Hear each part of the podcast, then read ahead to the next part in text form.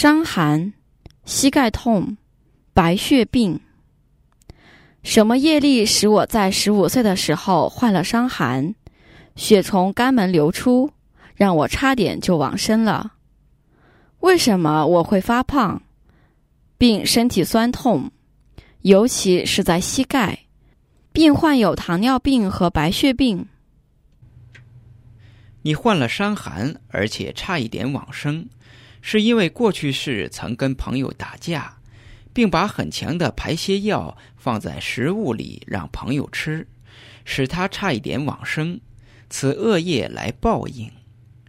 你会发胖且体重超标，是因为过去世经常讽刺他人为胖子，所以今世来报应，让你发胖，并且身体四肢也会酸痛，尤其是在膝盖的部位，是因为膝盖不能承受那么重。